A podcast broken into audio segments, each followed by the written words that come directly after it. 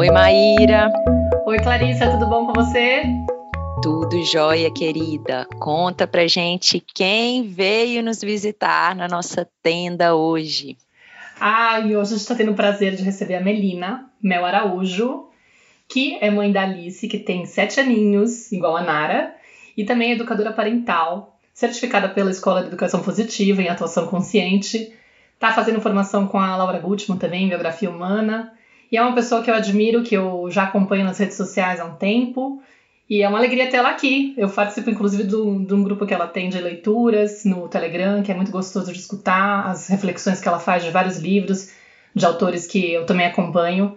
E, enfim, está sendo um prazer, Mel. Muito obrigada por vir aqui na Tenda Materna participar desse episódio. A gente escolheu falar sobre automutilação, porque é um tema que a gente ficou com vontade de entrar depois que a gente fez é, o podcast com a Flávia Pereira sobre agressividade, que foi um episódio recente, e também depois de ter falado com a Ju Franco, que também está na Escola de Educação Positiva, sobre adolescência, né? E, e é um tema que a gente tem que olhar com muito carinho, porque realmente ele é muito mal interpretado pelos pais. Então, Mel, eu queria que você contasse um pouquinho pra gente sobre isso, né? Tipo, se a gente for olhar, inclusive, a gente sabe que os estudos apontam que cerca de 20 a 25% dos adolescentes já tiveram algum comportamento autolesivo. E esses números estão aumentando, né? Essa quantidade de jovens que pratica isso. Então, eu queria muito que a gente pudesse entender o que está por trás desse comportamento, que é tão rotulado, mal compreendido pelos pais, pelos educadores, enfim, o adolescente costuma ser visto de um jeito muito é, deturpado, né? E a gente queria trazer um pouco assim o, o olhar deles, a sensação deles, para que as pessoas pudessem se abrir para isso. Você pode contar um pouquinho para a gente, se quiser terminar de se apresentar, falar alguma coisa mais sobre você? Fica à vontade. Olá, Maíra, Clarissa. Eu quero agradecer primeiro de estar aqui, estou muito contente, muito honrada de participar desse episódio da Tenda Materna, que eu acompanho e admiro tanto, assim como vocês. E eu sou a mãe da Alice, essa é a minha principal definição, na verdade, é o que me trouxe para toda essa transformação, que é o que me traz aqui hoje, né? É, eu estou aqui hoje porque a Alice me movimentou, me fez ver coisas em mim e a buscar entender o que acontecia com ela e, e no fim era um reflexo do que acontecia comigo. E aí estamos crescendo juntas. Então, assim, de apresentação é o suficiente. e eu fiz a formação de educadora parental com a, lá na Escola da Educação Positiva, com a Ju, com a Lívia, e aí eu fui para o tema da adolescência junto com a Ju Branco, que é um tema realmente, além de tabu, é muito mal visto. Eu costumo dizer assim que as crianças, elas vêm com aquela formato angelical, né? Elas são macias, elas são gostosinhas, então de cara a gente tem uma compaixão um pouco maior. Mas quando chega a adolescência, que aí eles começam aquelas mudanças corporais que já estão mais esquisitos, às vezes com a cara cheia de espinha, às vezes bravos. Aí a gente não tem mais tanta compaixão. Aí a gente tem a possibilidade de vir com mais dureza com eles, com mais rótulo, com mais violência ali. Em algum momento a gente está subestimando as capacidades dele, quando a gente acha que eles não podem decidir sobre eles mesmos. Em outros momentos, a gente está esperando que eles tenham comportamentos de adultos de autorregulação que nem nós temos, né? A gente espera que eles se comportem, que eles não ajam impulsivamente, coisa que o cérebro deles nem é capaz de fazer ainda. Então, esse é um tema que me encanta muito. E aí, em cima disso, tenho estudado bastante e me especializado. E o comportamento comportamento autolesivo sem ideação suicida, ele é um reflexo ali do tamanho da dor que esses adolescentes estão por estarem se sentindo sozinhos, sem acompanhamento. De novo, que é a criança, é claro e óbvio para todos que ela precisa de acompanhamento, que ela precisa de ajuda. Já o adolescente, como ele mostra uma vontade de ir para os pares, de ir estar com outros adolescentes, nós pais muitas vezes vão falar assim: não, ele não quer ficar comigo, a gente entende isso, esse movimento, essa necessidade deles de ir estar com outros adolescentes, a gente entende como se isso fosse, eles não precisam mais de mim. E aí eles acabam ficando muito sem acompanhamento. já não receberam na infância aquilo que deveriam ter recebido de verdade. E agora, na adolescência, ficam completamente sem ter com quem contar. E o comportamento autolesivo vem falar sobre isso, sobre essa dor, sobre essa disfuncionalidade nas famílias, sobre essa incapacidade que temos todos da gente se vincular. Eles vêm através da pele mostrar essa eu quero ser visto.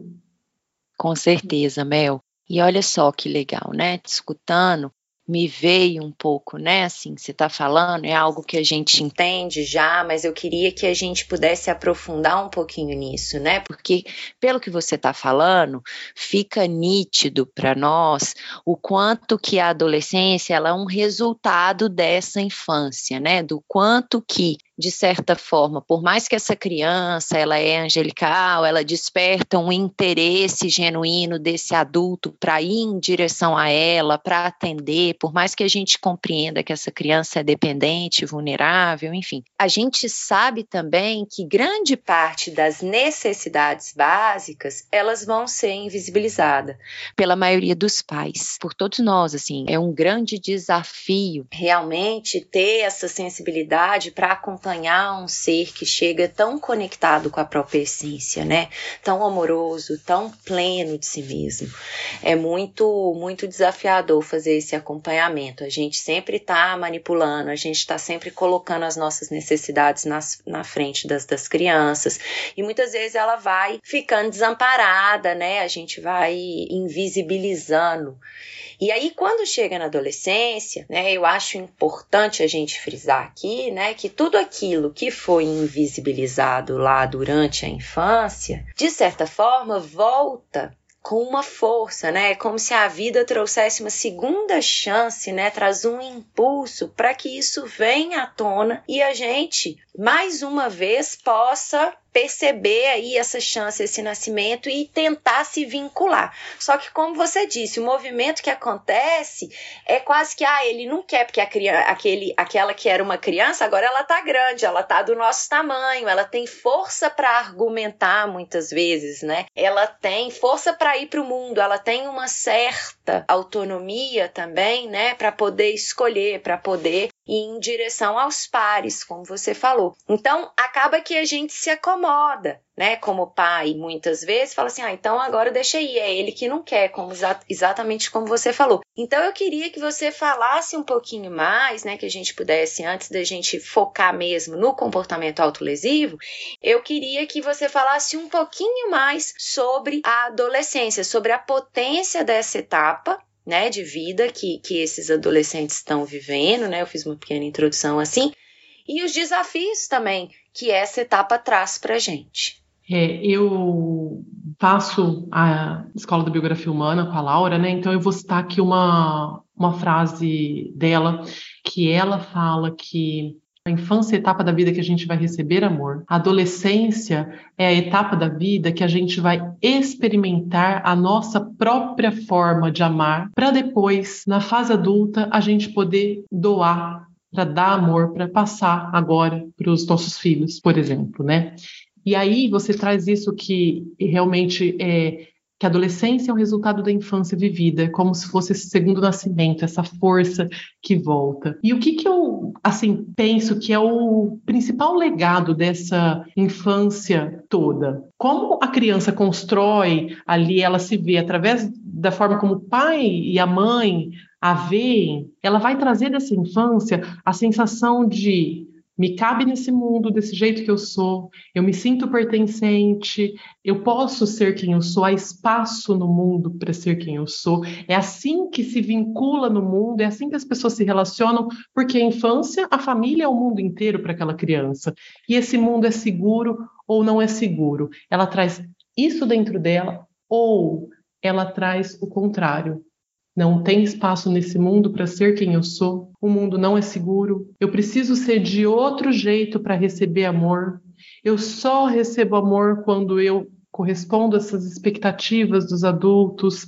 Eu só recebo amor se eu for bonzinho. Eu só recebo amor se eu não incomodar. Eu só recebo amor se eu não puder colocar as minhas necessidades. Eu só recebo amor quando eu estou cooperando ou eu tenho que lutar muito para receber amor. É esse o principal legado que eu vou trazer da infância. A forma como eu me vinculo com as pessoas dentro da minha família é essa forma que se vincula no mundo.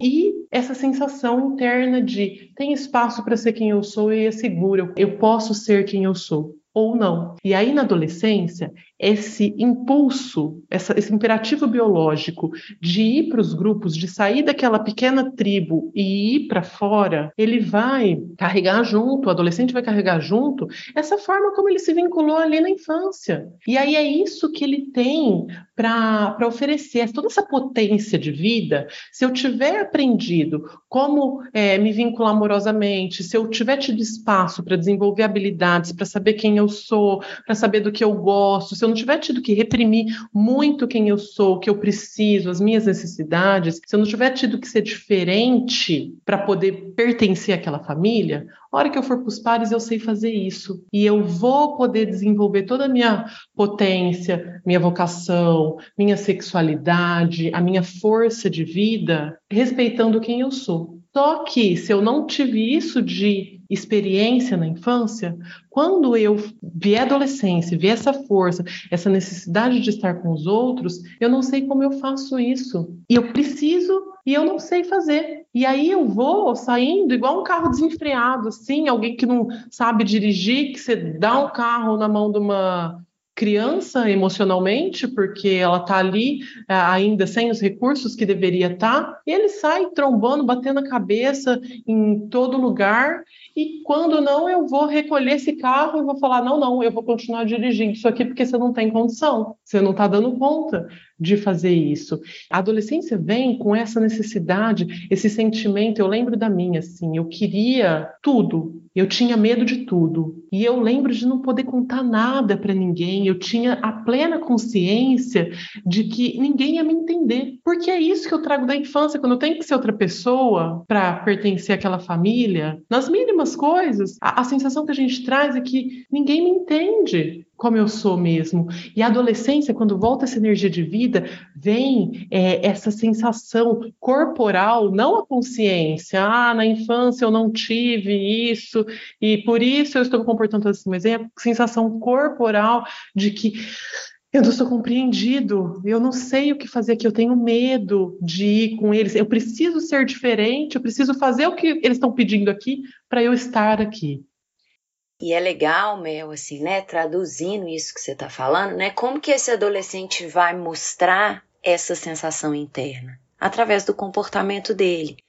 Então, se a gente como pai observa né? Se esse adolescente ele tá lutando o tempo inteiro, né? E aí o nosso julgamento é, ai, que menino agressivo, que menino rebelde. Mas se eu olho para isso, gente, ele tá lutando, ele tá usando a agressividade dele para defender as próprias necessidades, para defender a sua dignidade. Eu vivo isso muito com o João.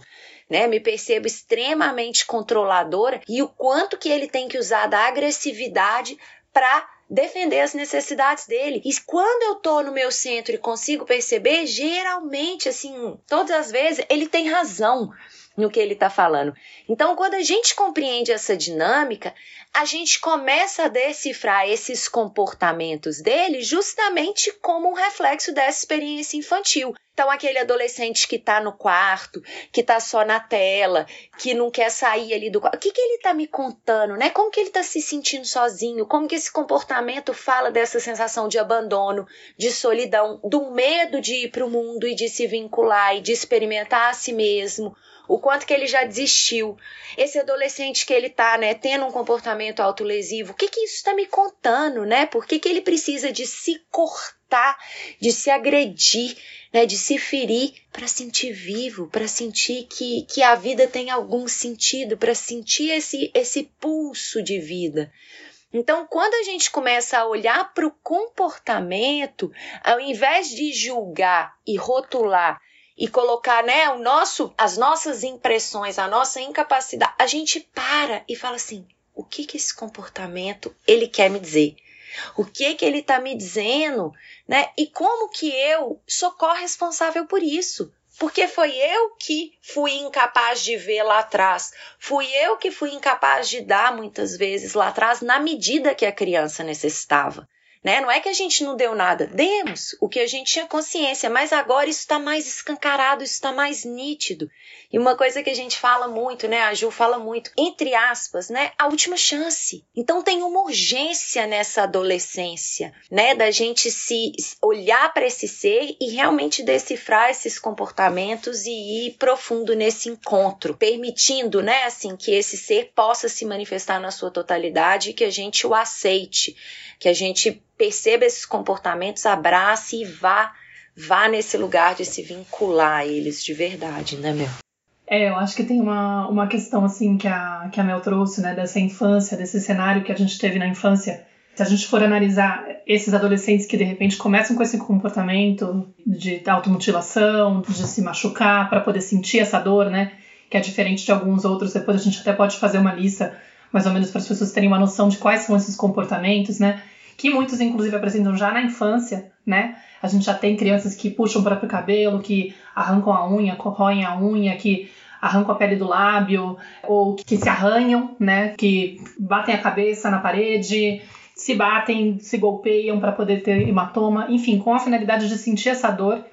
E por que que isso acontece, né? Isso é muito doido, porque se a gente for pensar a forma como a gente foi educado, né, essa educação tradicional, ela tem muito esse apagamento das emoções. Eu acho que esse é um ponto que, que me chamou muita atenção quando comecei a estudar sobre esse tema, porque isso é um reflexo de uma criança que praticamente foi treinada a engolir as emoções dela, a não, não manifestar, né? E, e inclusive isso até explica, de certa forma, por que tem mais mulheres que passam por isso, que têm esse tipo de comportamento, do que meninos. Porque, de certa forma, a gente é mais reprimida na raiva, né? Por exemplo, na agressividade, ela é vista como muito feia para menina.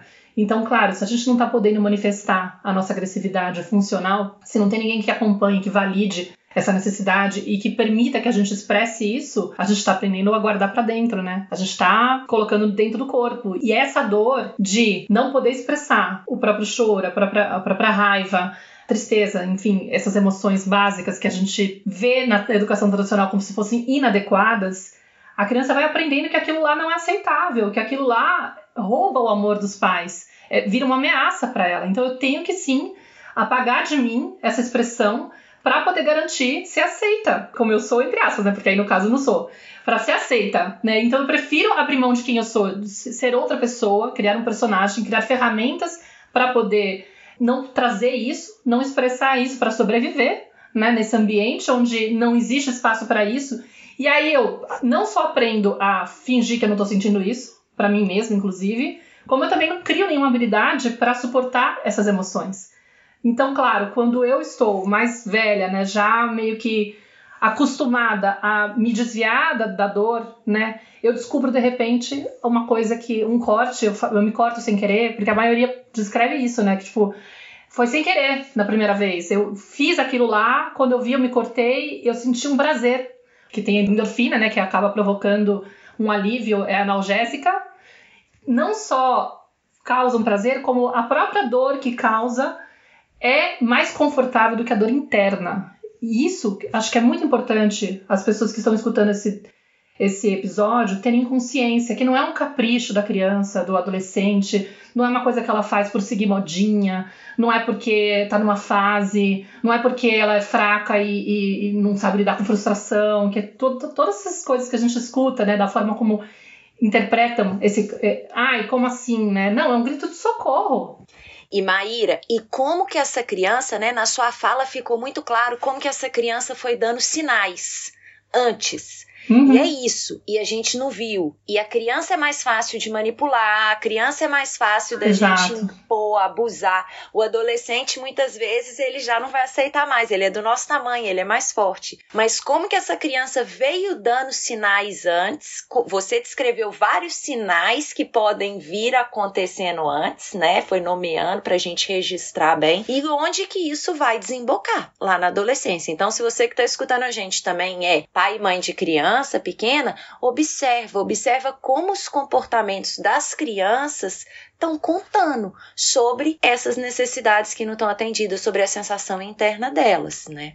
Porque acho que é legal, Clarice, a gente trazer um pouco isso, assim, por exemplo, a criança que de repente começa a se bater na tua frente, né? Você fala, ah, mas eu nunca bati nela, por que, que ela tá fazendo isso? Da onde que ela tira? Ela tá se sentindo ameaçada, a integridade dela, sei lá, ela tá inconformada e tá expressando do jeito que o corpinho dela tá trazendo para tentar se defender. E se o adulto fica mais preocupado em inibir esse comportamento sem entender o que tá por trás, sem trabalhar na origem dele, no final, o que, que essa criança vai aprender? A não manifestar aquilo dessa forma, mas não vai melhorar a condição dela. Omar, foi muito assim, é, é, nítido quando você traz esses comportamentos aí da infância, que são esses comportamentos que a gente já pode ir observando, de se machucar, que é num momento de raiva. A criança tá ali, a emoção básica ali por trás é uma raiva, e é uma raiva que ela já tá tentando conter para não dar emoção. Ela já entendeu que a gente não suporta a emoção dela, a gente não consegue bancar a emoção dela. É exatamente o que vocês trouxeram. Ela perde o relacionamento e o amor se ela expressa a emoção dela. Então, de alguma forma, ela já está tentando conter e já está tentando se entorpecer dessa dor que ela sente. Ela está tentando direcionar para ela. Estou falando isso porque nós vamos terminar o episódio, talvez alguma mãe, algum pai vai se sentir um pouco assim, nossa, mas eu tenho culpa nisso. A gente tem responsabilidade, porque a gente não tem é, letramento emocional para lidar com as nossas emoções e nem para lidar com as emoções dos nossos filhos. E aí, esse é um exemplo claro. Eles já entenderam, pequenininhos, que a gente não dá conta de acompanhar eles nas emoções. Então, eles estão tentando, sozinhos, diminuir esse desconforto que eles não sabem o que fazer com isso. Só que eles não têm ferramenta para isso. O comportamento autolesivo, a gente tem as estatísticas de que ele acontece mais, agora falando mais propriamente disso, né? Que ele acontece mais dos 12, entre os 12 e os 15 anos, mas podendo acontecer antes dos 10, que esses comportamentos aí que a gente observa, depois dos 20, é só uma faixa maior que coincide com a, o segundo nascimento, aí a hora que volta essa energia de vida, eu tenho uma vontade interna de ir para fora, mas eu não sei como estar ali e isso dói muito. E a Má trouxe assim: o que, que é um comportamento autolesivo?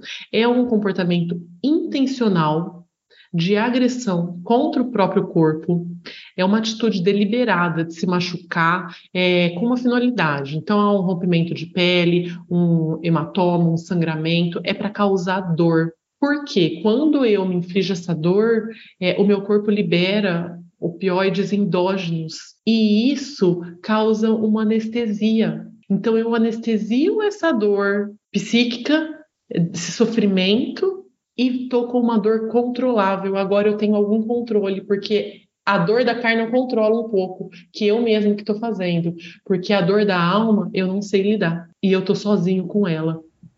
Mel, vou trazer um exemplo pessoal. Eu estava até comentando com a Maíra, né? Assim, que eu lembro na minha adolescência, bem nessa faixa aí, entre 15, 16, 17, que eu às vezes ia para festas com as minhas amigas e tudo. E aí, por exemplo, quebrava uma garrafa, alguém quebrou um copo, alguma coisa, eu pegava um, caco, um pedaço do caco de vidro, aí geralmente eu ia no banheiro fazer alguma coisa e eu ficava é, rasgando assim, né? Pequenos cortes, bem pequenininho assim, mas eu fazia sempre um cortinho no meu pé. E era uma coisa que eu fiz algumas vezes e que eu nunca tive consciência disso, obviamente. E hoje, né, assim, revisitando, porque você estava falando assim, ah, os pais também não sabem o que fazer com isso, né? E isso passa esse esse processo também de você começar a reconectar com a sua expressão emocional, a resgatar a sua capacidade de sentir, de expressar, né, para poder inclusive conseguir acompanhar a expressão emocional das crianças, né? Se eu sou insensível, eu não vou conseguir a raiva dela vai me tomar de tal forma que eu vou querer acabar com aquilo, vai acessar a minha própria raiva e eu vou querer também reprimir a dele, porque eu não dou conta de lidar, né? Então passa por um processo de autoeducação. E nesses meus processos terapêuticos que eu tô sempre fazendo e buscando, recentemente eu me lembrei disso, desse comportamento autolesivo que eu tinha. E eu percebi a partir do momento que eu comecei a registrar que, mesmo sendo uma adolescente, que aparentemente eu tinha muita liberdade, porque minha mãe nunca foi de me de me falar, ah, você não pode ir. Eu viajava muito com as minhas amigas, eu ia muito pra festa, eu tava sempre dançando, mas eu tinha muito medo de me relacionar. Eu afastava os homens, eu ficava muito dentro, assim, né? Eu, é, a minha mãe não precisava de, entre aspas, colocar limite e falar, você não pode viajar, porque eu mesmo me colocava, eu era extremamente dentro ali do trilho.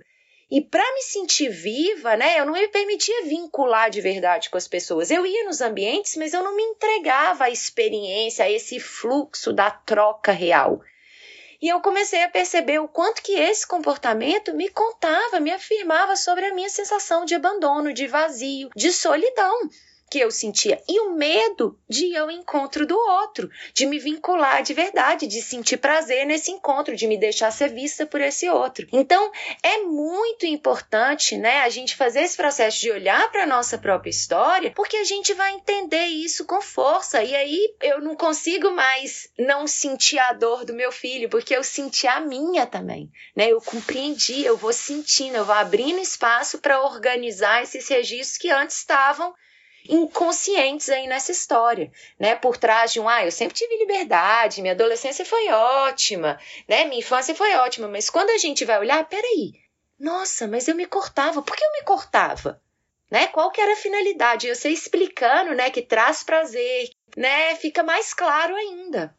O, o Cláudio, eu queria retomar que eu falei, assim, da definição que é um comportamento intencional para aliviador, mas muitos começam, assim como a Maíra trouxe, que sem querer eles se cortaram, eles sem querer se cortaram, se machucaram e aí dali perceberam algum prazer. E isso conversa muito com a falta de ferramentas de como lidar com as emoções. Ele falou, ai, cortei, senti um prazer, senti alguma coisa ali. Viva, né?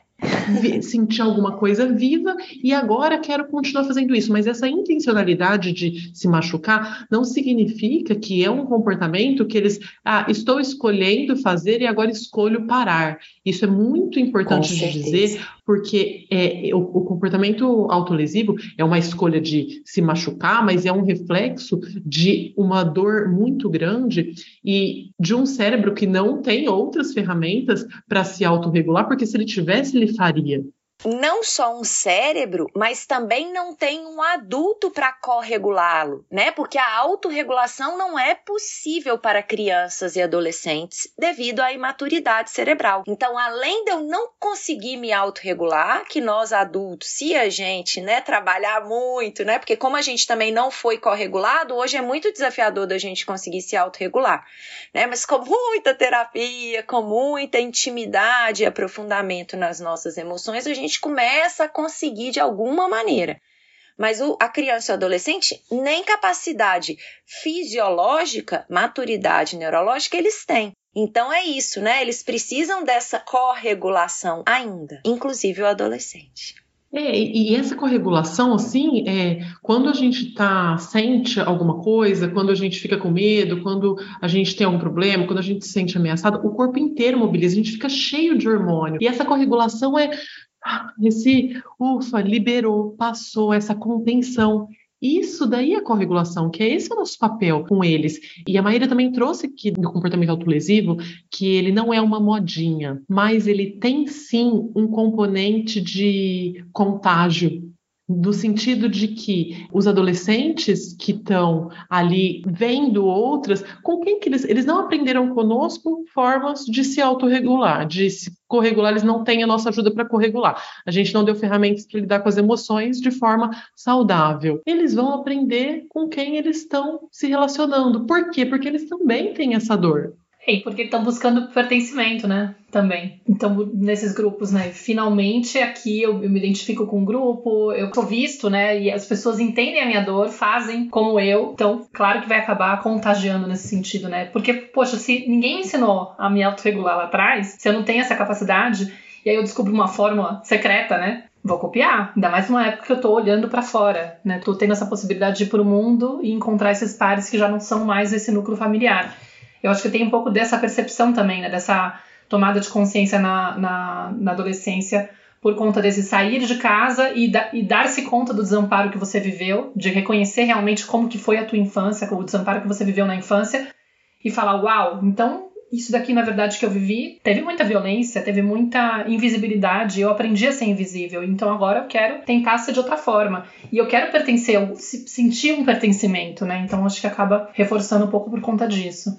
A Clara falou que ela não precisava de mais ninguém para para controlar, para reprimir ela, porque ela já tinha isso muito interiorizado.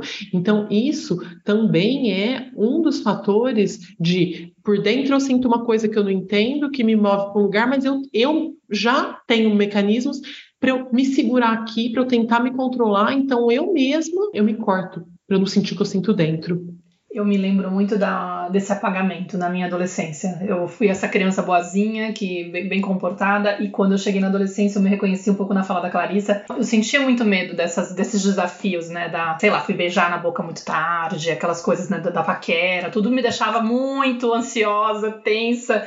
E aí eu lembro de, às vezes, a molecada chamava para sair e eu falava, mãe, fala que você não deixou. Eu não queria ir, entendeu? Eu mesma pedia para ela ser a minha desculpa. Eu não, porque eu não tinha nem coragem de falar pro pessoal, imagina, né? Confessar, não quero ir.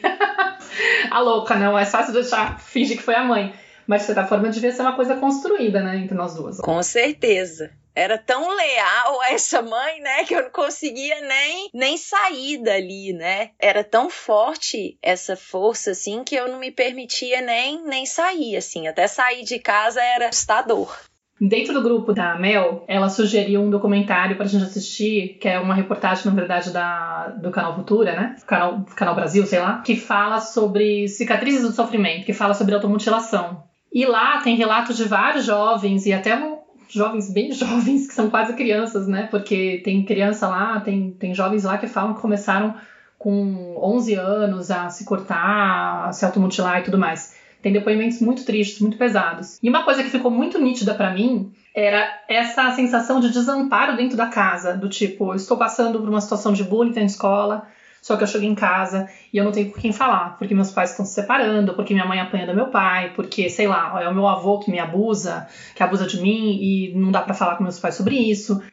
Ou seja, o tempo todo era uma sensação de eu vou pro quarto e fico sozinho com a minha dor, porque eu não tenho esse espaço de fala, de desabafo, eu não tenho esse vínculo criado com os meus pais. E aí eu tenho que me virar sozinho, né? E para dar conta do tamanho dessa dor, eu acabo me fazendo alguma coisa contra mim, eu me corto e tal, porque não tenho outra forma de me autorregular, né? Não tem quem olhe para minha dor.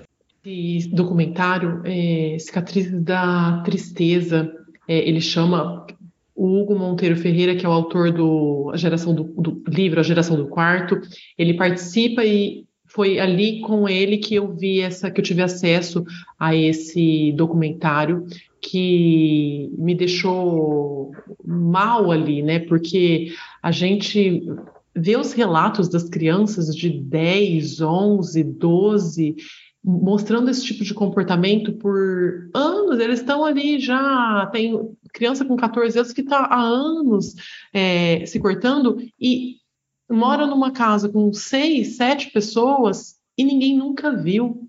E alguns vêm e, e ignoram. O que, o que chega assim, é de chorar. Você fala, gente, não é possível. Alguns se cortam porque sabem, falam que não querem trazer mais sofrimento para a mãe, que a mãe já tem sofrimento suficiente. Uhum. Outros se cortam porque apanha demais, porque recebe muita violência, todas as questões que você trouxe. Mas outros tantos não são de famílias que a gente diria assim, tão, tão disfuncionais, são de famílias que, à primeira vista, parecem que são famílias, entre aspas, normais ali, e a gente, os nossos filhos estão afastados e a gente não está nem percebendo. Então, é, é bem importante a gente falar aí dos sinais que a gente pode ficar alerta para será que meu filho tá ou não com esse comportamento? Eles fazem esse tipo de corte, essas, esses machucados em lugares, em pontos que não são visíveis. Só até, até para encaixar aqui uma, uma reflexão, porque muitos falam, ah, ele faz isso só para chamar atenção, amigo. Não, porque tá escondido, entendeu? É, ju é realmente uma necessidade desesperadora de lidar com a própria dor mas eu vou fazer escondido.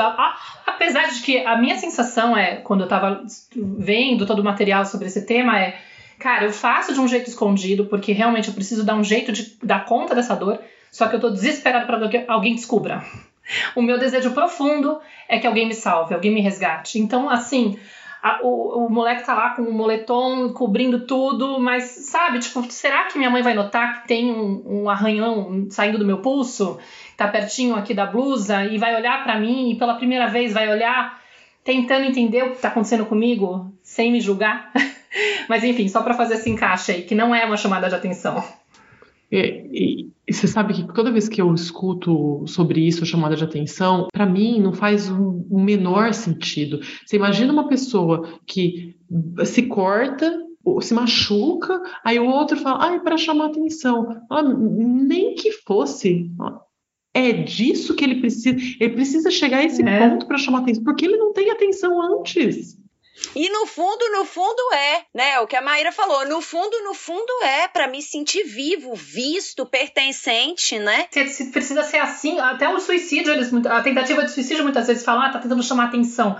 Óbvio, porque eu tentei gritar de 15 mil formas que eu não tava bem, que a, nossa, que a gente tá desconectado, que você não me entende, que você, eu não pertenço, eu não sou aceito como eu sou nesse espaço. E se, se não for de um jeito sei lá, mais sutil, eu vou aumentando o grau de, de inadequação nesse meu comportamento, até o ponto de me cortar, até o ponto de criar, de repente, uma ideia suicida mesmo. É que a sensação interna de não me sentir visto, digno, é, é, vivo, né, reconhecido em quem eu sou, é tipo assim, eu, eu tô tão apagado, eu tô, sou tão fora, né? Assim, ninguém, ninguém me vê, eu não me reconheço como digno de seguir vivendo, porque eu não tenho o mínimo que eu preciso para me erguer sob meus próprios pés, assim, né? Eu não tenho o mínimo para me nutrir, para me firmar aqui no meu, no meu self, no meu eu sou, assim, né? Não, não me sinto parte de forma alguma, né? Então é uma sensação interna de que é melhor eu morrer mesmo, porque eu já tô morto, né? Ninguém, ninguém me vê, eu não tenho essa troca que me deixa vivo, que me deixa seguro para ir. Tem um garoto do documentário que ele fala: Eu me sentia tão morto por dentro que eu precisava fazer alguma coisa para me sentir que eu estava vivo. É. Por isso que ele se cortava. Ele começou a se cortar com 15 anos. Ele é autor de alguns livros que falam sobre a trajetória dele. É, e é importante de falar, a gente falar também que quando a gente fala que o comportamento é, é uma comunicação, que deixar ressaltar de novo que a gente já falou, mas é uma comunicação que não é consciente, não é escolhida, não é controlável e ele não Isso. pode, através do convencimento, escolher se comportar melhor. Isso é, é, é uma reação do corpo, é isso que tem para hoje, eu não tenho mais, eu não consigo mais. Não vamos, através do convencimento, falar para ele: olha, isso não tá bom, fale com palavras. Ele não consegue, senão ele já teria feito.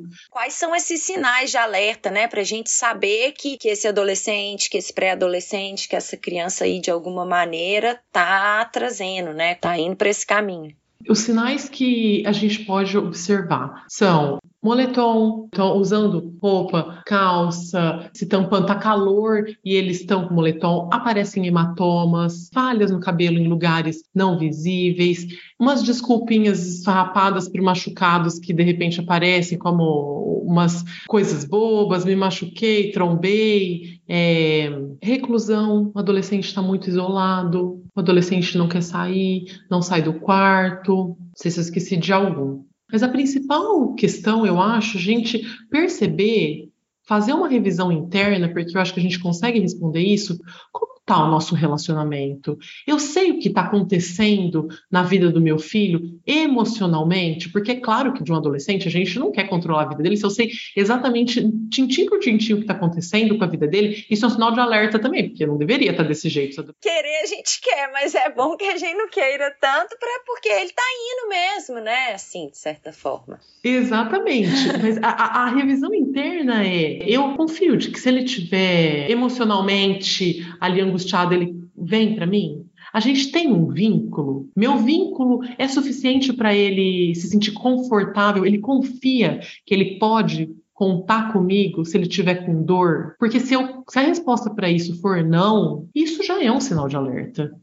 Que ele vai arrumar outros meios.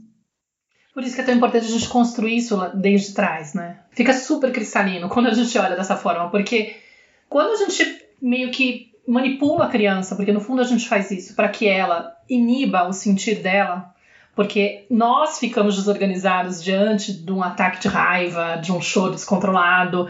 E a criança vai percebendo que aquilo lá toca, incomoda. Ela fala: Meu, eu não quero deixar a mamãe assim, entendeu? Ela vai aprendendo a apagar aquilo. De certa forma, ela vai aprendendo: nesse espaço eu não tenho como ser. O vínculo não está criado. E aí ela vai se afastando. Pra quando ela tá desse jeito, eu encontro outra forma, eu escondo, ou percebo que não é aqui com essas pessoas que eu vou fazer esse tipo de troca. É muito um perceber essa solidão assim que a criança vive na infância, por perceber que não tem esse espaço para ela poder ser ela mesma no próprio ambiente, que ela tá nesse núcleo, ela tá com uma coisa muito restrita quando ela é pequenininha, né? Aí ela vai para esse mundo aí com essa referência de como que eu me vinculo com o mundo, da forma que eu aprendi em casa. Se lá não tinha espaço, dificilmente eu vou conseguir ser eu mesma e me expressar com liberdade lá fora também, né? Eu simplesmente trouxe para dentro. Porque acho que é legal também essa coisa do, do mostrar a diferença, né? Essa agressividade que, que a gente aprende a conter, ou eu volto para mim mesma, ou eu volto para o mundo. Então tem gente, sim, que vai conseguir, de repente, extravasar de uma forma inadequada, tem esses comportamentos mais explosivos, sendo uma pessoa raivosa, e a gente tem lá a biografia do Hitler e da Christiane F., que foi explorada no documentário da Escola da Educação Positiva, né, que vocês fizeram maravilhoso sobre a criança invisível, o segredo da criança invisível. Você vê a, a, diferença dos caminhos que essa agressividade pode ter no corpo da pessoa, mas não tem como você apagar essa agressividade, né? Como a gente gostaria, como adulto gostaria de, ai meu Deus, eu, não, eu queria muito que meu filho nunca sentisse esse, essa vontade de, de se defender e ser agressivo, né? De jogar essa raiva para fora.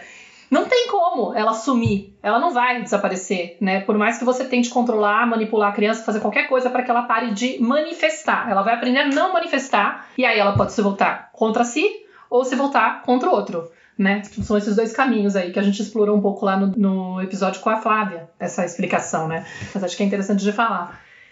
É, talvez, Mel, a gente possa também explorar um pouquinho o que, que a gente pode fazer uma vez que a gente detecta né, tudo isso.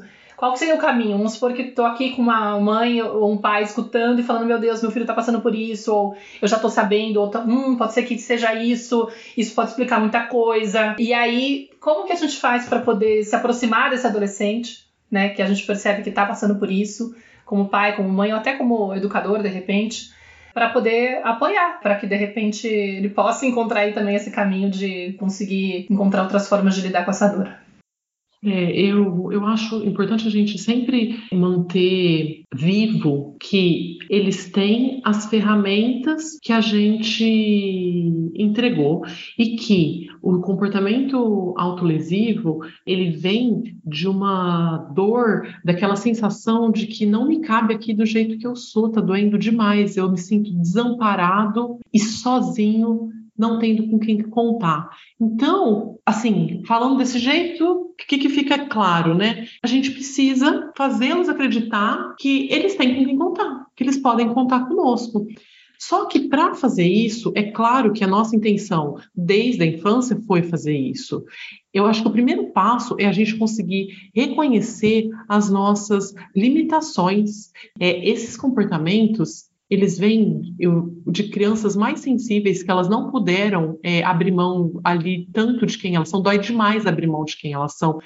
E eles escancaram que a gente faz isso há gerações, a gente que a gente também fez. Então a gente vai precisar olhar com coragem, eles com sensibilidade vêm mostrar essa disfuncionalidade ali. É um convite para você se revisitar, para você olhar para você, que, o que, que eu tenho dentro de mim, o que, que eu entreguei, para não ficar tão assim vago, né? Porque isso pode parecendo muito abstrato, mas a gente de fato revisitar a infância deles, o que, que foi que eu entreguei, buscar primeiro buscar ajuda para isso.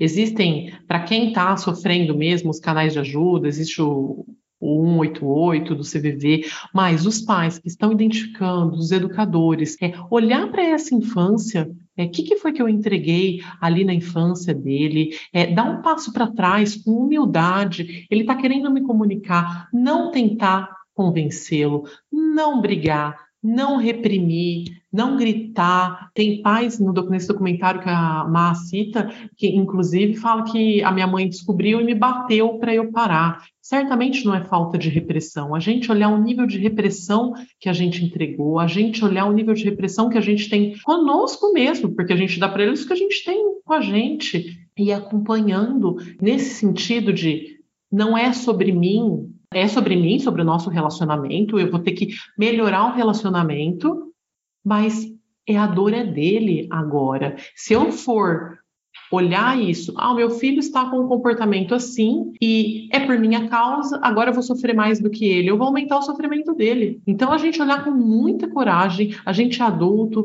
consegue ter recurso, se eu precisar, eu consigo buscar ajuda, ele que não consegue buscar ajuda, a ajuda dele sou eu. Então eu busco ajuda para mim, para eu poder entregar ajuda para ele. No fim das contas, a resposta fácil é: o que, que pode fazer? Melhorar o vínculo, escutar muito escutativa, muito escuta, melhorar o relacionamento, escutar o que esse adolescente tem para dizer, se libertar desse monte de crença violenta que a gente interiorizou desde a nossa primeiríssima infância, tentar olhar para isso com que a gente não conseguiu fazer isso por nós, agora vamos fazer por eles. Olhar para a gente para estar tá mais inteiro ali, né? Para eles poderem ter mais espaço. E, gente, vocês que estão escutando aqui, né, assim, essa busca de ajuda que a Mel tá falando, muitas vezes, né, vai ser, às vezes, através de uma terapia, né, principalmente com um psicólogo que tenha um olhar né, sensível para a infância, que realmente compreenda isso tudo que a gente está trazendo, mas muitas vezes pode ser com um educador parental como a Melina, especializado em adolescência, né? A Mel faz esse trabalho com excelência, ela é uma pessoa que também está se formando com a Laura Gutmann dentro desse caminho da biografia humana, então ela tem um olhar do quanto que a nossa história de vida, né? Ela também deixa marcas, deixa feridas e é a partir desse olhar, desse formato, né? Desse lugar que a gente aprendeu a ver o mundo, a ver a si mesmo, que a gente vai interagir com os nossos filhos e vai certamente, se a gente não está atento, consciente, buscando essa ajuda para tomar consciência desses padrões, a gente vai reproduzir com os nossos filhos. Então, eu super, nós super indicamos, né, Maíra, o trabalho da Melina, porque é isso mesmo, né? Eu preciso de silenciar internamente, né? Olhar, cuidar, abraçar as minhas dores, silenciar todo esse discurso enganado, essa falta de clareza, essa confusão mental, né? Para que eu possa de verdade me aproximar e ver aquele ser que está diante de mim, ver ele para além das minhas interpretações, escutá-lo. Eu vou dar um exemplo aqui, né? Ontem com o João, eu peguei ele na escola e ele tinha futebol à tarde. Aí ele falou assim: mãe, tava jogando basquete na escola hoje e eu acho que eu pulei duas vezes e eu distendi a minha coxa. Na primeira deu uma doída, na segunda deu puxou mais forte. O João tem 14 anos, né? E aí eu não tô querendo ir no futebol hoje não. Aí na minha cabeça já falou assim: vem o João inventando desculpa para não ir no futevôlei, porque é uma peleja para esse futevôlei, né? Aí eu falei, puxa vida, e eu vou dar aula a tarde inteira na escola, né? O Lucas já estava na casa de um amigo. Falei, vou dar aula a tarde inteira, ele vai ficar no celular a tarde inteira, porque eu não vou poder estar com ele. Que meleca, né? Ele, em vez de ir pro futebol, ele vai. Aí já, já senti, engoli aquele quadrado ali e falei, filho, mas tem certeza que não dá pra você ir e tal? É na areia, vai, vai ser legal. Não, não mãe, não, não tô conseguindo. Ele tava até meio mancando mesmo. Enfim. Aí, beleza. Aí, quando eu terminei a aula, eu ia buscar o Lucas na casa. Ele falou que ia para casa de um amigo e me pediu uma carona. Tava ventando, chovendo forte. Falei assim: você devia ter ido de bicicleta, João. Mãe, mas olha o vento e a chuva. Eu falei assim: é, filho é a necessidade, a mamãe fica com muita raiva quando você não se movimenta, filho, né? Eu, eu querendo que você se movimente, porque eu fico brava que você ficou a tarde inteira no celular, é isso. Ele, é, você tá igual a fulana lá, mãe do meu amigo, que você fala que ele não pode contar com ela, não sei o que, você tá igualzinha a ela, fica só querendo que ele se movimenta, porque esse amigo, ele vai, tá chovendo de manhã, a mãe dele manda ele pra escola de bicicleta, o menino chega lá molhado e fica molhado a manhã inteira. Ele me contou isso um dia que eu dei carona para ele. Ele falou: Você tá igual a mãe dele, mãe. Não sei o quê, pelo amor de Deus. E começou a, a se defender. E aí, eu sentindo raiva disso, porque eu não tava tranquila, eu sentindo raiva. Falei assim: Nossa Senhora, na minha cabeça é que menino preguiçoso, que não, não sei o quê, quer ficar o dia inteiro no celular, agora vai encontrar com os amigos, vai jogar de novo, porque não tem como brincar do lado de fora e tá, tá, tá, tá, tá, tá né? Sentindo tudo, todo aquele turbilhão. E aí eu fui acalmando e ele só estava me falando verdades. Porque se eu estivesse escutando, ele só estava me falando verdade. Mãe, tá chovendo, tá um vento, tá um frio danado. O que, que você quer que eu movimente? Sabe? Você tá totalmente presa aí e não tá conseguindo me ver. Era isso que ele estava dizendo. Então, isso que a Mel falou da escutativa, de um interesse genuíno, da gente silenciar o nosso discurso enganado e conectar e escutá-lo e confiar neles, né? Porque aí eles vão falando. E se esse adolescente ele já está num nível de repressão tão grande, ele está tão isolado, né? Tá dentro do quarto o dia inteiro, você sente muita dificuldade, vai devagarzinho, vai entregando o pouquinho que ele te pede, né? Ai, quero comer tal coisa, quero vai entregando, vai chegando perto, vai se interessando pelo que ele tá vendo, pelo que ele joga, pelo que ele tá acessando ali nas telas, vai devagarzinho chegando, senta do lado e toca seu corpo. Muitas vezes o João tá jogando, a minha tendência é desliga esse negócio. Eu penso, né? Mas aí eu seguro, eu sento, só sento e aí eu começo a responder mensagem das minhas clientes, começo a gravar áudio e encosto nele. Ele fala, ai mãe, você tá me apertando. Aí daqui a pouco eu vejo ele pôr na perna, ele chega, ele... Aí ele começa, mãe, para quem você tá gravando esse áudio? Quem que é essa... E aí eu vejo como que ele quer o tempo inteiro essa conexão e como que mesmo ali ele tá ligado, ele tá buscando se conectar comigo. E aí devagarzinho eu vou entrando no mundo dele. Então é isso, queridas. Não sei se você quer falar mais alguma coisa, Mel, do seu trabalho, é, desse grupo que a Maíra falou, do, do que você comenta, alguns livros. Eles estão esperando para serem vistos, principalmente se eles não foram vistos na infância. Eles ainda estão ali com a amarra de precisar, eu preciso ser amado pela minha mãe. Então, vamos entregar o que eu tiver. Será que eu posso priorizar meu filho minimamente? O quanto eu posso priorizar ele durante o dia? O quanto eu fiz isso? E será que agora eu posso fazer? E fazendo isso aos poucos. É, eu trabalho como educadora parental, atendo famílias, atendo mães principalmente, que são à procura de adolescentes, de crianças. Tenho um canal de leitura no Telegram, que é a dose de leitura. Eu trabalhava muito mais lá, lendo livros, é, trechos de livros, que eu estudo muito. Hoje eu não estou mais assiduamente, mas eu procuro pelo menos uma vez por semana trazer uma reflexão, trazer livros importantes. Tem as literaturas que, dos autores que a gente segue na educação parental, que a Escola de Educação Positiva recomenda, né? E, e, que a gente vai conhecendo. Tem muitos livros que a gente não consegue ter acesso, é, que são difíceis de encontrar, que não são traduzidos, e lá eu trago, tem Ivana Borda, tem Alice Miller, tem a Laura Gutman, tem o Jesper Juhu, tem, tem muito material, tem Mona de la Rue, que tem várias coisas que não tem, às vezes não tem nem em português. Então, assim, a intenção, quando eu idealizei o canal, é trazer essa informação, disseminar, porque o que eu quero mais é que quanto mais gente possa ser respeitoso com os filhos, é melhor. E é isso, eu agradeço muito.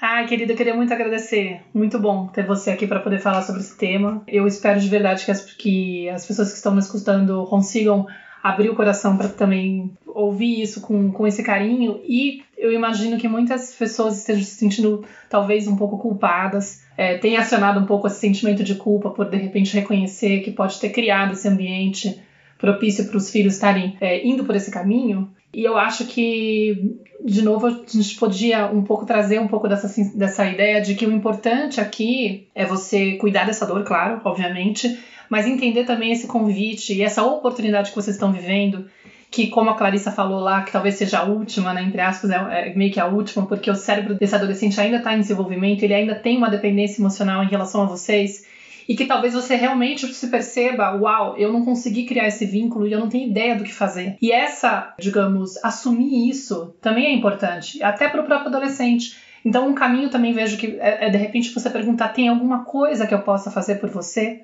E deixar claro: eu não sei o que eu posso fazer. Para ser bem sincera, eu tô me sentindo desamparada também, eu tô me sentindo impotente, eu tô assustada, mas eu tenho uma intenção muito forte porque você importa demais para mim, entendeu? E se eu falhei, eu quero poder tentar reparar isso de alguma forma. Eu vou aprender, eu vou atrás de recursos, de referência, do que seja, mas eu também gostaria que você me, me ajudasse, se, possível, a dizer o que eu posso fazer porque muito do que a gente vai ter que fazer nessa hora de recuperar, né? Isso eu aprendi muito com a Ju na, na formação em atuação consciente para adolescentes. O trabalho dela é maravilhoso, é muito inspirador. Eu fiz a formação com ela. Isso eu tento entregar dentro da minha mentoria também para as mães que participam, porque tem muitas mães de adolescentes é, mas você poder se vulnerabilizar para o filho nesse sentido de explicar, eu tentei o meu melhor, eu sinto muito que não tenha sido da melhor fo forma. Hoje eu percebo o quanto eu reproduzi coisas que da, da minha infância, sei lá, entendeu? É, e que, que agora eu vejo que não fazem sentido e que não foram boas, que não construiu esse vínculo que eu gostaria de ter construído com você. Eu te vejo afastado, te vejo nessa dor, te vejo com esse sentimento de solidão e desconexão. Eu de verdade não tenho muita ideia do que, te, do que eu posso fazer para reparar mas eu tenho muita vontade, porque você importa. Porque o mais importante, gente, é que eles se sintam vistos e se sintam considerados importantes e que isso seja genuíno. Não é só uma fala pronta que você vai trazer de uma conversa com a educadora parental, com a psicóloga, o que eu tenho que falar para poder funcionar, para que ele pare com isso. Não é isso, gente. Não é conseguir inibir o comportamento. É realmente se abrir para descobrir por que, que eu tenho essa incapacidade de criar vínculo com meu filho. Onde foi que eu perdi essa capacidade? Essa capacidade? Porque o, o ser humano vem para vincular, entendeu? A gente se fechou para se proteger. E se eu me fechei para me proteger porque ninguém me entendia lá atrás, eu não vou conseguir nem com os meus filhos me vincular. É muito difícil entregar aquilo que eu não recebi. Então, tipo, é um convite sim, né? Então aproveita que ainda tem essa oportunidade e tenta enxergar com, com carinho isso, com esse olhar um pouco mais otimista de não ficar só olhando para aquilo que, ai meu Deus, olha só o que eu provoquei. Mas tipo, nossa, então a vida tá me entregando uma oportunidade de ouro de descobrir como é que eu faço para construir vínculo. Sensacional, Mar. É isso. É isso, né? A Mel colocou aqui pra gente, né? Ir para esse lugar mais humilde e reconhecer que a gente não tem que saber tudo né? Que a gente vem muito do ferido da nossa própria experiência infantil, mas que esse encontro com os nossos filhos que estão próximo da natureza deles, né? Da nossa natureza humana, refresca também e reaviva a nossa própria humanidade, a nossa própria natureza. Então é, é isso, é ver tudo isso que a gente está trazendo como uma grande oportunidade da vida. É porque o encontro com os nossos filhos é uma oportunidade da gente seguir evoluindo. Então, quero agradecer muito a sua presença, Mel, indicar de coração o trabalho da Melina. Pessoal, se vocês são pais e mães de adolescentes, sigam ela no Instagram. Participem do grupo de leitura delas. Se quiserem procurar ela como educadora parental, fiquem à vontade. A gente vai deixar os contatos aqui na descrição do vídeo. E a gente se vê no nosso próximo episódio. Um grande beijo e até lá. Tchau. Obrigada. Beijo, obrigada. Tchau. Beijo. Eu sou a Clarissa de Aquiara. E eu sou a Maíra Soares. E você acaba de escutar mais um episódio da Tenda Materna, um podcast sobre maternidade e autoeducação. Nossa conversa de hoje te tocou de alguma forma? Tem algo que você vai fazer diferente depois de ter escutado esse episódio? Se sentir no seu coração, compartilha com suas amigas nosso podcast, deixa um comentário no nosso perfil do Instagram, tendamaterna.podcast, contando como esse episódio mexeu com você. Segue a gente no Spotify para não perder nenhum encontro de inspiração, crescimento, trocas profundas e muito apoio. Nos vemos em nosso próximo episódio. Até lá!